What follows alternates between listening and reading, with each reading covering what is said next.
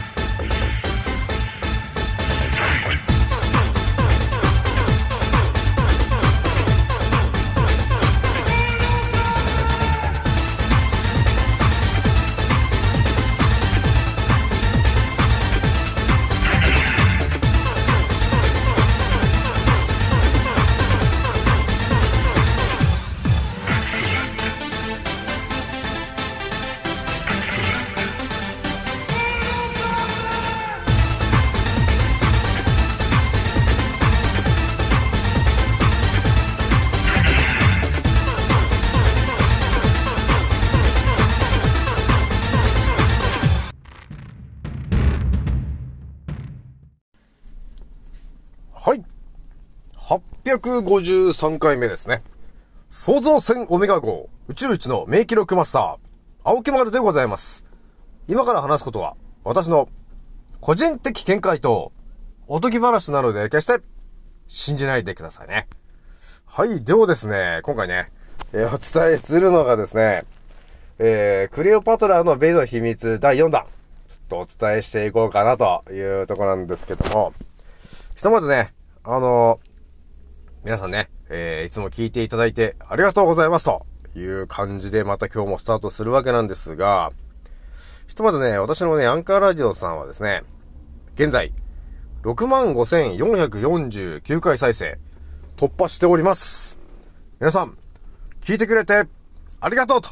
いう感じなんですよね。ひとまずね、最近なんかね、あの、えー、なんか熱出してる方ちょっと多いんで、おいおいという感じがあるんですけど、私もね、ちょっとね、あの、考察ちょっとしてた時に、これってもしかしてあれなのかなっていうのがあったんですよ。で、このね、この熱出してる人っていうのが、結構ね、ピンポイントで結構いろんな人がね、あの、熱出してるんですよ。で、私の会社の人の、えー、息子さんとかね、なんか、いきなりなんか熱出ちゃって、とかっつって、結構ね、いろんな方が、えー、熱が出ちゃったつって休んだりしてるんですよね。あと学校からなんか連絡が来ちゃってとかって言ってたんで、どうもね、あの、先週の木曜日とか金曜日とかに、まあ私のこれ想像の話なんですけど、もしかしてマイコプラズマかなんか巻いてんじゃねえのかっていう、あの、感じなんですよ。そう、マイコプラズマウイルスね。それがね、本当あの、風邪と同じような、あの、ウイルスなんですよ。で、結構な方が、あの、熱が出ちゃうっていうやつなんだよね。そういうのもしかしてあれなのかな？定期的にやっぱ空とかから巻いてんじゃねえか、奴らっていうのがあるわけよ。これ結構ね、ガチな話なんですけどね。マイコプラズマね。結構これガチなんだよねっていうのがあるんですけど、だから皆さんね、あの、わさび塩花うがいでちょっと乗り切ってねというところがありますからね、皆さんね。これ多分ね、本当ただの塩花うがいだと、やべえなって感じがちょっとしてるんですよね。だから身、身の回りの方で、え、なんか微熱がとかね、熱がって言ってる人がいたら、えー結構な確率で、えーマイコプラズマあたりがですね、あの、鼻の奥に感染しちゃって、で、それが炎症を起こして、熱が出てると。っていうのがちょっとあり得るんで、なんか喉が痛いなとか、なんかイガイガしてんなっていう時は、えもしかすると鼻の奥にね、えーマイコプラズマのウイルスが、えー吸い込んじゃって、えーそこで悪さしてると、えいう可能性があるよね。なので、わさび塩花うがい、おすすめしたいなというところでございます。そうじゃあですね、ちょっと、え早速お伝えしていくんですけども、まあ、クレオパトラのね、美の秘密って結構ね、思ってたよりもね、結構あるんですよね。そうじゃね、またちょっとあんまり語ってない話していくんですけど、えー今回ね、えー美の秘密の一発目にお伝えするのが、えー古代、古来から存在すると言われる、イチジクの話しちゃおうかなというところなんですよね。で、旧約聖書には、アダムとイブが禁断の果実を食べた後、自分たちが裸であることに気づき、イチジクの葉で体を隠したとの記載があるほど、なんだよね、と。それぐらい昔から、え実は出てきていた、イチジク、イチジクの実なんですけど、ということは結構これはやべえ話なのかなというところがちょっと見え隠れしているんですけど、まあエジプトとかね、ギリシャなどではですね、紀元前より栽培されていて、えー、世界三大美女の一人クレオパトラが好んで食べていた果実とされております。イチジクには消化を助けたりアンチエイジング効果がある以下のような様々な栄養素が含まれています。まあ、あのー、イチジクって思ってるよりもやばかったなと、えいうところがちょっとあるんですよね。まあ、カリウムがね、あのー、大量に入ってるとか、えー、フィジンと呼ばれてるものがね、大量に入ってるとか、えー、あとペクチン、えー、アントシアニンね。まあ、カリウムは、まあ、えー、体内の余分な塩分を外に出したりとか、えー、フィジン、フィシンっていうのが、えー、胃腸の調子を整えるとか、えー、ペクチンっていうのが食後の血糖値上昇を抑えたり、生活習慣病の予防、便秘解消、アントシアニン、えー、抗酸化作用だよね。というようなね、あのいろんな効果が実はあるんですよ、というところがあるんで、まあ、一軸がね、あの旬のタイミングもあると思うんですけど、まあそういう時にこう積極的にあの、一軸取っていただけると、えー、思ってる以上の健康効果あるよと。まあ、クリオパトラが食ってましたからね、と。っていうところがあるんですよね、と。感じで一発目お伝えして、えー、二つ目がですね、えー、まあ、前回ね、ちょっとお伝えしなかったんですけど、まあ、クレオパトラがね、あの、熱心に行っていたのが、実は、泥療法なんですよね、と。ね。泥療法。だから、えー、視界の泥をね、えー、わざわざエジプトまで運ばせて、タラソテラピーを行っていましたということが書いておりますと。まあ、前回ね、タラソテラピーで海水療法をお伝えしていたんですけども、実はね、海水療法だけじゃなくて、海の泥を全身だったり頭皮に塗ったりという泥療法、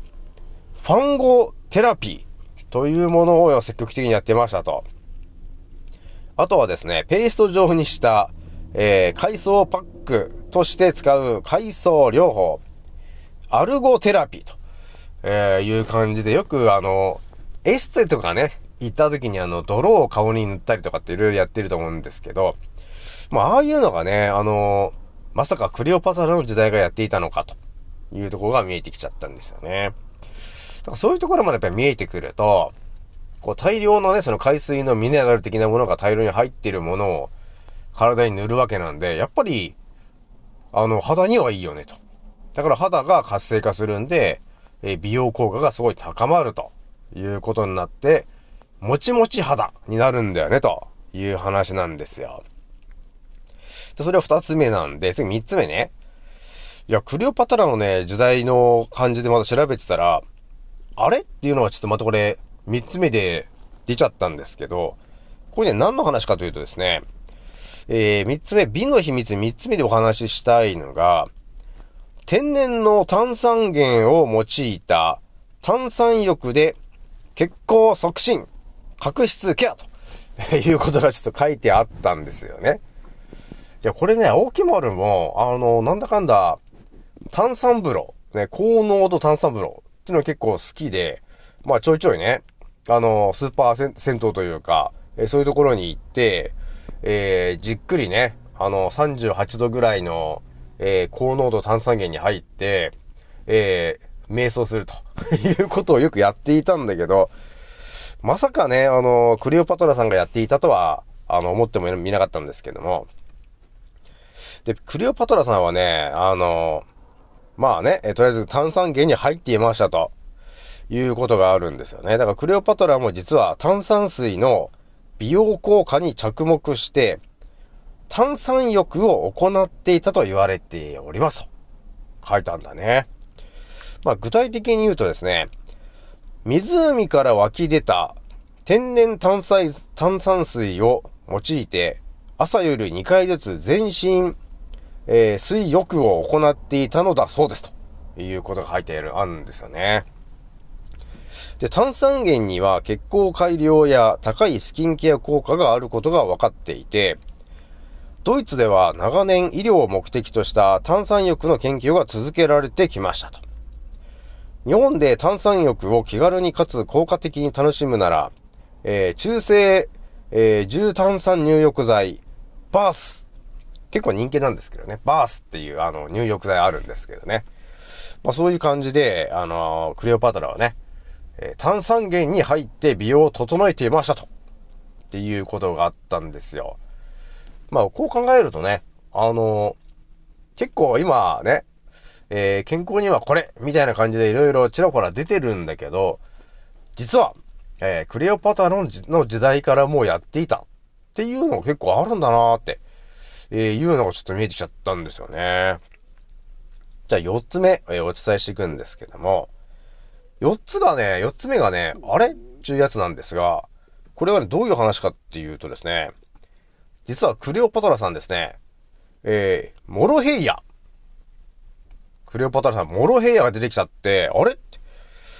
モロヘイヤっていうのがね、あのー、日本で広まったのは、まあ、1980年代なんですけども、実はね、と、あのー、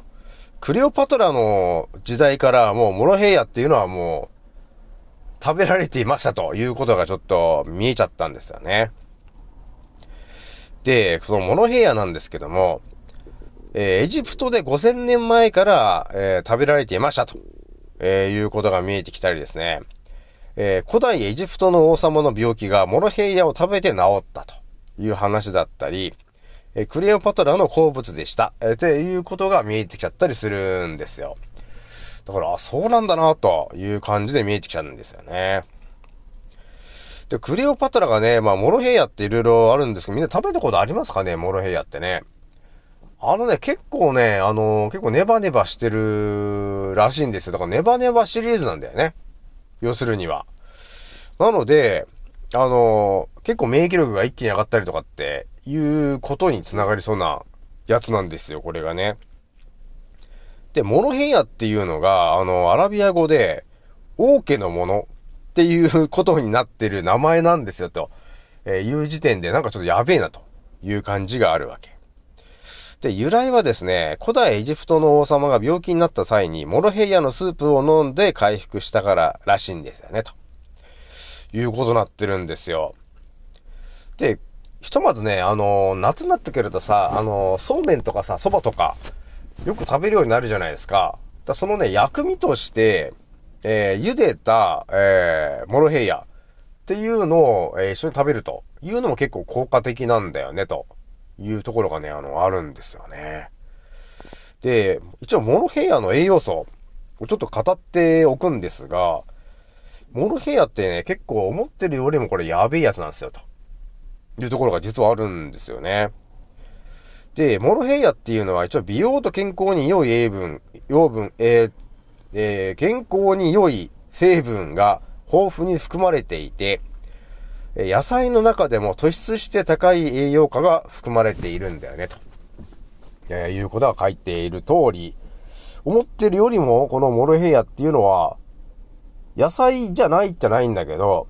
木になってる葉っぱなんですけどね。思ってるよりもやべえということなんですよね。で、一応何個か言っとくとですね、ベータカロテンが、えブロッコリーの19倍入ってるとか、カルシウムがほうれん草の9倍入ってるとか、まあそういう感じで言っただけでもなんか、やべえんじゃねえかっていうぐらいな感じですよね、と。まああとはね、ビタミンとかもね、とても豊富に入っているので、免疫力が一気に上がっちゃったりとか、えー、美容にとてもいいとえー、いう効果があったりとかね。やっぱりあとは、便秘予防とか、えー、そういうところに繋がってくるんで、とてもいい感じなんだよね、というところなんですよね。まあ、そのベータカロテンっていうのがね、あのー、優れた抗酸化作用があってね、風邪の予防だったり、高血圧予防だったり、脳梗塞予防とか、えー、そういう感じで結構いろんな、あの、思っているよりも効果がすごいんだなというのがあるんですよ。そして疲労回復効果もあるんだよね、と。えー、ビタミンの A と C と B1 と B2 が豊富なので、体のだるさを血行を良くして代謝を高めることによって、疲労が残りにくい体質に整えてくれるよと。だから夏はね、特にね、あの、体が疲れやすくなってくるんで、えー、モロヘイヤはちょっとおすすめなんだよね、というとこなんですよね。で、まあ、やっぱり美容と、えー、美肌効果もありますよ、というところが書いておりましてですね。えー、ビタミン A がね、豊富なんで、皮膚や粘膜を健康に保つことから乾燥や肌荒れを予防、改善してくれる効果が期待できるよと、えー、いうことだったりですね。あるいはですね、ビタミン C が結構入ってるんで、紫外線によるメラニンの生産を抑えて、シワシミ、ニキビ、跡など様々なお肌トラブルを改善してくれる効果がありますと。ね。なんか、いいことしか書いてないですよね、というところですよね。シワ、シミ、ニキビ、改善するよっていうことが書いておりますからね。まあ、洗顔、ね、あの、洗顔料とかで回復するとかじゃなくても、自然のこのモロヘイヤを食う、食べるだけでですね、えー、美肌が、えー、良くなってくると。美肌になってくるというところになってるからね、非常にいいですね、というところなんですよね。じゃあちょっと5つ目の話しとくとですね、えー、あ、あれっていうのがまたこれあったんですけども、えっ、ー、とね、ごま、ごまの話が出てきちゃって、あ、ごまも結構あったんだっていうのはちょっと見えてきたんですよね。ごまっていうのがですね、昔から長寿食と言われていて、古代エジプトの、え、女王クレオパトラ以外にもね、え、いろんな方がそのごまというものを食べてきたというところで、漢方医学の間では薬品としても重要な扱いをされてきましたよ、と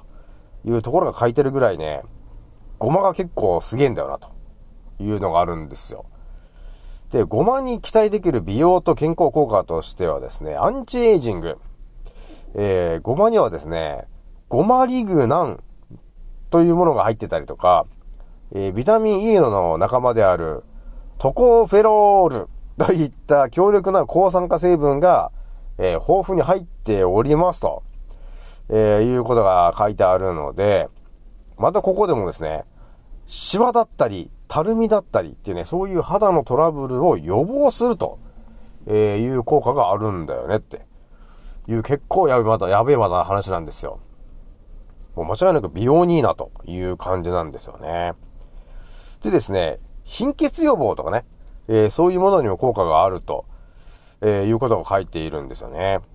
ごまには貧血予防に役立つ鉄分がほうれん草の約3倍多く含まれておりますと書いてあるんですよ。あのちっちゃいごまなんですが、思ってるよりも効果がすごいなというとこになってますと。あとですね、えー、骨粗鬆症、えー、ストレスの緩和、えー、などの効果が期待できるカルシウムが豊富。えー、なんと、牛乳の11倍と、えー、書いておりますと。まあもうね、でも私のチャンネル聞いてる方で牛乳飲んでるって人は多分あんまいないとは思うんですが、牛乳を飲むんならもうごまを、あの、何粒か食べてもらってるだけで、えー、カルシウムと呼ばれてるものは、あの、11倍補充できますからね、ということになってるからね。そしたら、ね、あの、効果絶大だよね、と。まあね、牛乳ってまあただのあの、血液飲んでるだけなんですよね。だからあんまりあの、えー、いいものじゃないんですよね、結局ね。結局あれだって牛の赤ちゃんが飲むやつなんで、えー、人間には特に必要ないものなんだよねっていう感じなんですよね。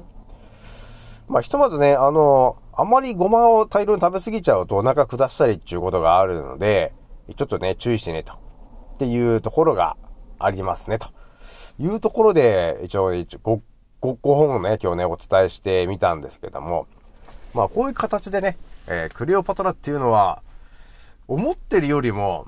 本当にいろんなことを、えー、クレオパトラさんはやっていて、その結果、えー、三大美女の一人になってたんだね、と